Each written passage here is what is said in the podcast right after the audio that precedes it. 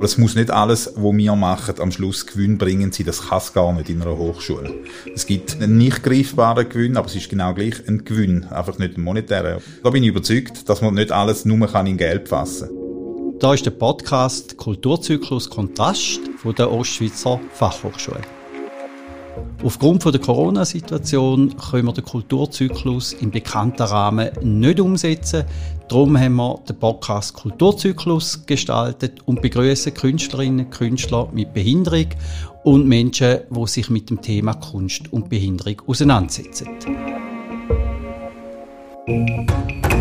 Herzlich willkommen zum Podcast Kulturzyklus. Wir haben heute ganz einen speziellen Gast, nämlich den Dani Seelhofer, Rektor von der Ost Ostschweizer Fachhochschule. Herzlich willkommen, Dani. Danke vielmals, danke für die Einladung. Wenn man von Kunst redet, dann weiß man, dass Kunst inspiriert, Kunst irritiert. Was für eine Kunst hat dich schon angeregt? Was inspiriert dich? Welche Künstlerin, welcher Künstler ist für dich wichtig? Vor allem, äh, sage ich, Musik ist mir sehr wichtig. Ähm, dort äh, Jazz, aber ich höre auch ganz viel anderes. Ähm, da gibt's äh, verschiedene äh, sage ich, die für mich wichtig wären. Ähm, sicher, was mich mal inspiriert hat, ähm, was aber sehr bekannt ist natürlich, ist äh, der Denker vom Rodin. Finde ich immer so fantastisch, wie das gemacht ist. Ähm, es gibt auch andere Sachen, die mich zum Nachdenken bringen. Sag zum Beispiel, was gibt so Turm der blauen Pferde, ich weiß nicht, ob das etwas sagt, vom äh, Marc Franz. Äh, so Sachen, weißt du, wo, wo auf den ersten Blick, also ich zumindest als Laie, nicht gerade dahinter siehst, was ist da gemeint gewesen, und dann fängst du an überlegen. Ah, du hast noch gesagt, Jazz, oder? Mhm. Fasziniert Jazz. Und dort ist ja die Improvisationskunst ja. so ein, ein wesentlicher Teil, wo Jazz auch ausmacht. Erlebst du die Kunst können improvisieren? auch in deinem Alltag? Also, da wäre so eine Ja, das ist so ein, ein Bezug. Nein, das ist absolut so. Also, ich tue in der Musik sehr gerne improvisieren. Ich spiele eigentlich, ich kann es auch nicht, muss ich sagen, so richtig. Ich spiele nicht nach Noten. Ich spiele eigentlich immer improvisiert, nach Gefühl, nach Stimmung. Und das ist schon auch ein Stück weit ein Stil, wo ich zumindest wenn es hektisch zu und her geht, auch im, im äh, beruflichen haben. Also ich kann gut improvisieren, sofern es die Situation erfordert. Ja. Ich gehe mal einen Schritt weiter. Du hast vorhin gesagt, wenn du am Campus St. Gallen kommst von der Ost, dann erlebst du Kunst da unten, mhm. wo ausgestellt ist, wo auch öffentlich äh, zugänglich ist. Hat denn Kunst an einer Hochschule und hat Kunst an der Ost überhaupt etwas verloren? Ich denke schon. Also meine Hochschule hat ja immer ganz unterschiedliche Anspruchsgruppen, die sie bedient und, und anspricht. Und jetzt gerade so mit den jungen Studierenden haben wir einen, einen allgemeinbildenden Auftrag auch und da gehört Kunst auf jeden Fall dazu. Dann glaube ich, ist Kunst auch etwas, wo durchaus eben Mitarbeiter, sage ich, wie soll man dem sagen, ja, auch kann helfen zum Nachdenken bringen und zum Entspannen bringen. Es tut das Gebäude selber, ähm, glaube ich, aufwerten. Es tut einfach die rein berufliche Orientierung, den nackten Beton, den, den nackten Plan irgendwie wie aufweichen. Und es trägt so ein bisschen zu einer gesamtheitlichen Erfahrung bei, finde ich. Also ich finde absolut, dass Kunst in einem, in einem Hochschulbetrieb etwas verloren hat, ja. Wir wissen ja, dass Kunst nicht gratis ist. Wenn jetzt du als Ökonom so sagst, was ist denn die Wertigkeit von Kunst gerade an einer Hochschule, wo kein eigenes Departement von der Kunst hat und da drin nicht einen expliziten Auftrag hat, Kunst zu vermitteln. Mhm. Ja, das ist natürlich eine schwierige Frage und auch eine, die wahrscheinlich unterschiedliche Leute sehr unterschiedlich würden beantworten, oder? Ich bin nicht der Meinung, dass Kunst per se, sage ich, nicht kann beziffert werden und unermesslich ist und darum auch nicht darf, äh, irgendwie ein Budget dahinter gestellt werden. Ich finde aber auch aufgrund von dem allgemeinbildenden Auftrag, den ich vorher gesagt habe, und auch irgendwie im Auftrag, dass es nicht immer nur kann um die nackte Arbeit gehen, dass es durchaus etwas darf kosten. Und wie viel das das ist, das ist eine schwierige Frage zu beantworten, oder? Ich glaube aber nicht, dass man kann Millionen von Steuergeldern ausgeben für etwas, was nicht zum Grundauftrag gehört. Mhm. Also da muss man Mittel und Weg finden, um das irgendwo in der Balance zu halten. Mhm. Du bist jetzt Gast beim Podcast Kulturzyklus. Mhm. Der ist entstanden wegen der Pandemiesituation. Wir haben da nicht können vor Ort machen, haben gefunden, wir machen gleich irgendetwas, wo, wo das Thema transportiert. Und jetzt ist der Kulturzyklus ja mit zwei Dimensionen besetzt: Kunst und Behinderung. Ja. Und beides sind ja so eher Randthemen. Also ich würde es jetzt einfach mal so benennen, weil es auch immer wieder so erlebbar ist. Und was legitimiert denn überhaupt Ost so einen Kulturzyklus, Menschen mit Behinderung, die Kunst machen, überhaupt zu installieren und durchzuführen? Also ich denke, die Legitimation ist einerseits natürlich ethisch-moralisch, aber andererseits durchaus auch wirklich durch unseren gesetzlichen Auftrag. Oder? Wir haben einen, einen, einen gesellschaftlichen Auftrag nebst einem rein wirtschaftlich bildenden Auftrag. Und ich würde jetzt das zum gesellschaftlichen Teil zählen. Ähm, durch, sage ich, den Kunstteil, wie ich vorher schon gesagt habe, ähm, ja, trägt mir auch etwas zur Stimmung bei, muss ich offen sagen, oder? Und äh, durch äh, die Unterstützung, sage ich jetzt auch zum Beispiel, wie ihr es macht, von, von Künstlern mit Behinderungen, ähm, tut man natürlich auch den gesellschaftlichen Auftrag ein Stück weit wahrnehmen. Also man kann das aus einer ethisch-moralischen Optik anschauen, wo ich selber finde, dass das äh, etwas sehr Wichtiges ist, was man da macht. Und man kann es aber rein auch äh, als Auftrag auffassen und auch dann wäre es richtig, dass man es macht, oder? Ich habe mal eine Anmeldung bekommen in, in einem CS, wo eine Frau angerufen hat und hat gesagt, ich bin hörbehindert. Ja. Kann ich trotzdem kommen? Und ich habe selbstverständlich, kein Problem. Ich verstehe nicht einmal die Frage, oder? Kommen Sie. Und dann war sie da gewesen, und erst da war eigentlich klar gewesen, dass ich methodisch, didaktisch neu überlegen Weil sie hat einfach bestimmte Methodiken vom Unterricht, die ich aufbereitet habe, gar nicht können konsumieren, ja. gar nicht können annehmen. Und da ist so wie die Frage, wie kann denn eine Hochschule diesen Menschen mit Behinderung gerecht werden, die auch sehr unterschiedlich sind? Also du hast eigentlich das Thema schon aufgegriffen, oder? Es ist, äh, glaube ich, sehr schwierig, um es für alle genau gleich gut recht machen. Aber Atost zum Beispiel als Forschungsstätte kann natürlich genau dazu beitragen, dass eben in die Didaktik solche Fragen aufgegriffen werden, wie du es erwähnt hast. Ähm, ist zum Beispiel jetzt etwas, wo ich selber absolut keine Erfahrung damit habe. Äh, mein äh, ehemaliger Stellvertreter an meinem alten Arbeitsplatz, der war im Rollstuhl. Das ist etwa nicht mehr aufgefallen, wenn du eine halbe Woche zusammengearbeitet hast. Aber es ist natürlich etwas völlig anderes, als wenn du hör- oder sehbehindert bist. Oder? Also mit dem habe ich wenig Erfahrung, aber Didaktik äh, und äh, innovative Lehr-Lernformen sind ja für uns auch etwas, wo strategische Relevanz haben, äh, wie es der Hochschulrat da festgelegt hat. Und da glaube ich, dass man mit einem Fokus gerade auch auf Menschen mit Behinderungen natürlich einerseits kann wiederum am gesellschaftlichen Auftrag etwas beitragen, nämlich dass die Menschen ebenfalls beispielsweise können studieren und andererseits auch etwas zur Profilierung von der Hochschule beitragen. Da bin ich natürlich hundertprozentig bei dir. Oder? Ich glaube, es macht ja die Facette, das Profil von einer Hochschule auch aus, wenn man Diversität lebt und nicht nur als Problemlage definiert. Was natürlich für verschiedene Themen gilt, oder? In der Nachhaltigkeit ist dasselbe. Wenn du unterrichtest, wie super dass das ist, aber selber bist du überhaupt nicht nachhaltig, finde ich auch schwierig. Also da bin ich ganz bei dir, genau. Das müssen wir leben und nicht nur behaupten. Jetzt, wir wissen ja, wenn wir den Kulturzyklus machen, dann haben wir nicht 2000 Leute. Sondern wir haben dann an jedem Abend 150 bis 200 und dann haben wir, wenn ein Kulturzyklus abgeschlossen ist und sehr erfolgreich ist, dann haben wir 800 Leute da gehabt. Mhm. Und trotzdem kostet der Kulturzyklus, haben wir schon mal angeschaut, das hat da innen auch immer wieder eine Kostenfolge, weil wir die Künstler mit Behinderung einfach als Künstler anschauen und daraus auch ein Honorar zahlen. Und wir fragen uns immer am Schluss vom Kulturzyklus, ist das berechtigt, dass man die Gelder einsetzen für einen Anlass, wo trotzdem eher auch einen Rand der Gesellschaft wirklich interessiert? Also, wenn du sprichst mich jetzt ein Stück weit ja natürlich klar auf Budgetfragen an. Und da ich die Zahlen nicht kenne, kann ich sie nicht eins zu eins beantworten. Im Grundsatz bin ich der Meinung, ja, auch so etwas muss Platz haben, oder? Wenn es Schlusszeichen, wie du es gesagt hast, ein gewisser Rand vielleicht von der Gesellschaft betrifft, ähm, ist aber natürlich auch ein, ein, Dialog, wo man führen muss, auch intern. Also ich würde sagen, jetzt gerade ihr, wo das durchführt in der sozialen Arbeit, wenn jetzt der Großteil der Mitarbeitenden, wenn ich absolut nicht würde so denken, der Meinung wäre, ja, das bringt in dieser Form nichts, wir müssen das anders machen, dann wäre das für mich schon relevant. Aber es muss nicht alles, was wir machen, am Schluss Gewinn bringen sein, das kann es gar nicht in einer Hochschule. Es gibt Bereiche, wo aus meiner Sicht zwingend müssen, zum Beispiel Dienstleistungen, oder? Die musst du kostendeckend erbringen. Ähm, und dann gleichzeitig hast du aber einen gesellschaftlichen Auftrag, wo eben dann auch zum Teil mit Trägermitteln, zum Teil ohne Trägermittel, der erfüllt wird. Und für mich gehört jetzt der Kulturzyklus wirklich eigentlich der gesellschaftliche Auftrag. Das heisst, ich könnte auch ein Stück weit adaptieren, dass Gewinn nicht nur monetärer Gewinn kann sein, sondern es kann auch sein. Absolut. Wir schaffen Begegnung. Wir, wir machen vielleicht etwas sichtbar. Genau, und das, das ist, sage ich, ein, ein äh, intangibler Gewinn, ein nicht greifbarer Gewinn, aber es ist genau gleich ein Gewinn, einfach nicht ein monetärer, oder wie du gesagt hast. Also da bin ich überzeugt, dass man nicht alles nur kann in Geld fassen kann. Gleichzeitig, ja, das ist auch mein Auftrag, oder? Wir haben natürlich einfach so viel Geld, wie wir haben, und ein Schluck weit ist das nicht immer ein Abwägen, machen wir jetzt das oder machen wir das. Aber deine Grundfrage ist ja gewesen, hat das eine Berechtigung? Ich finde schon, ja, absolut.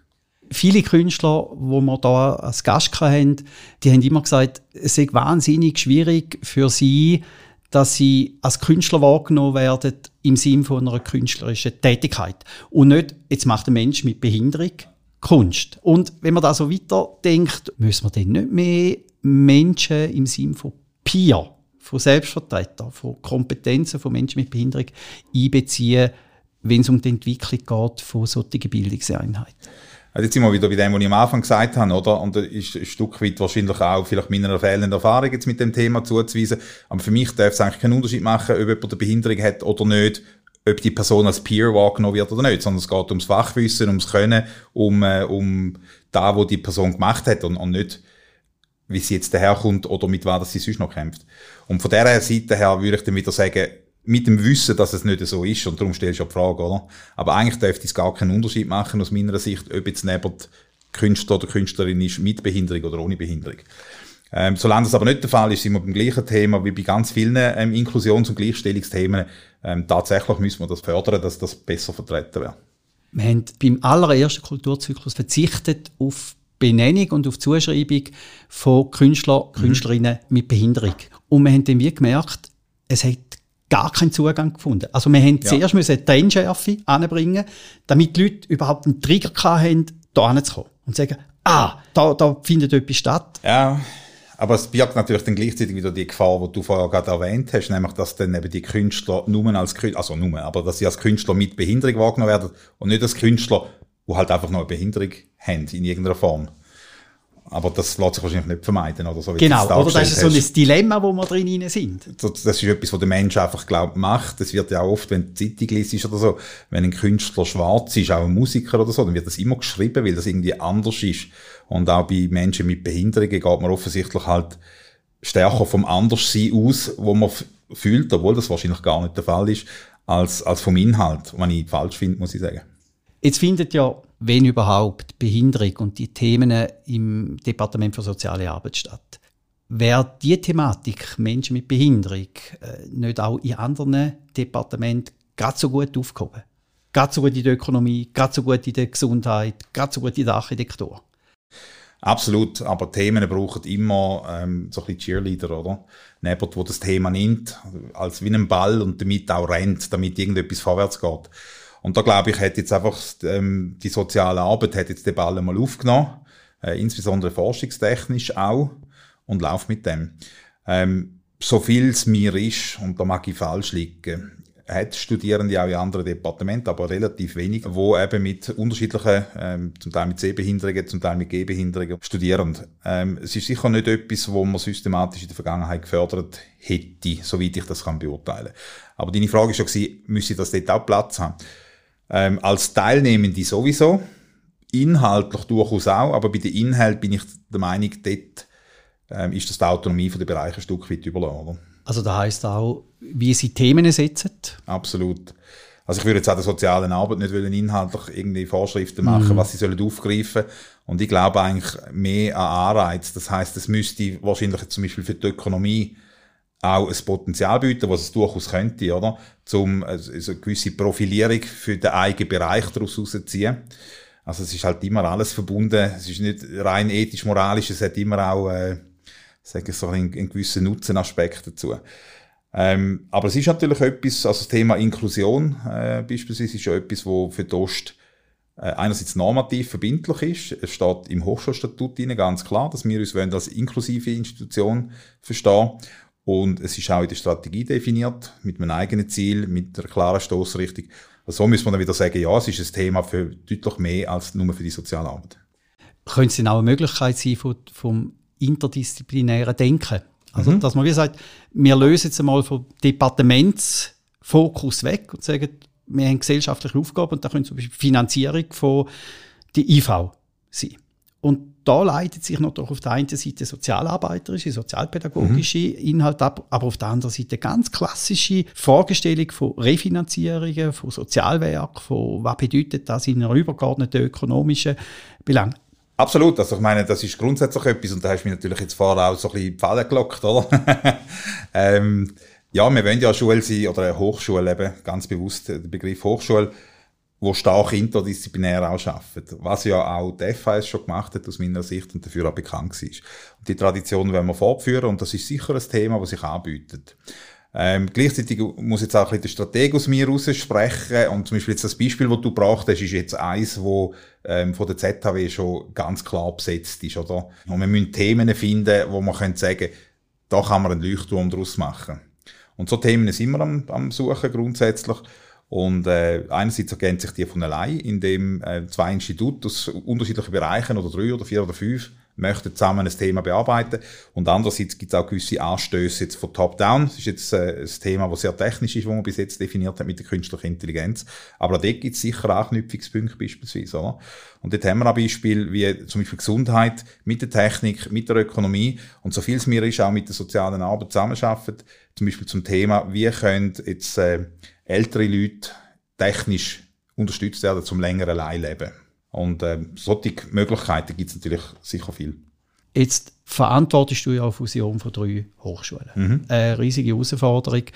Und aus meiner Perspektive eine der grossen Herausforderungen ist, die Kulturen von diesen drei Hochschulen, die historisch gewachsen sind, die inhaltlich, thematisch, personell gewachsen sind, die ein Stück weit zu wahren und trotzdem eine neue Kultur zu schaffen. Wie gehst du so etwas an?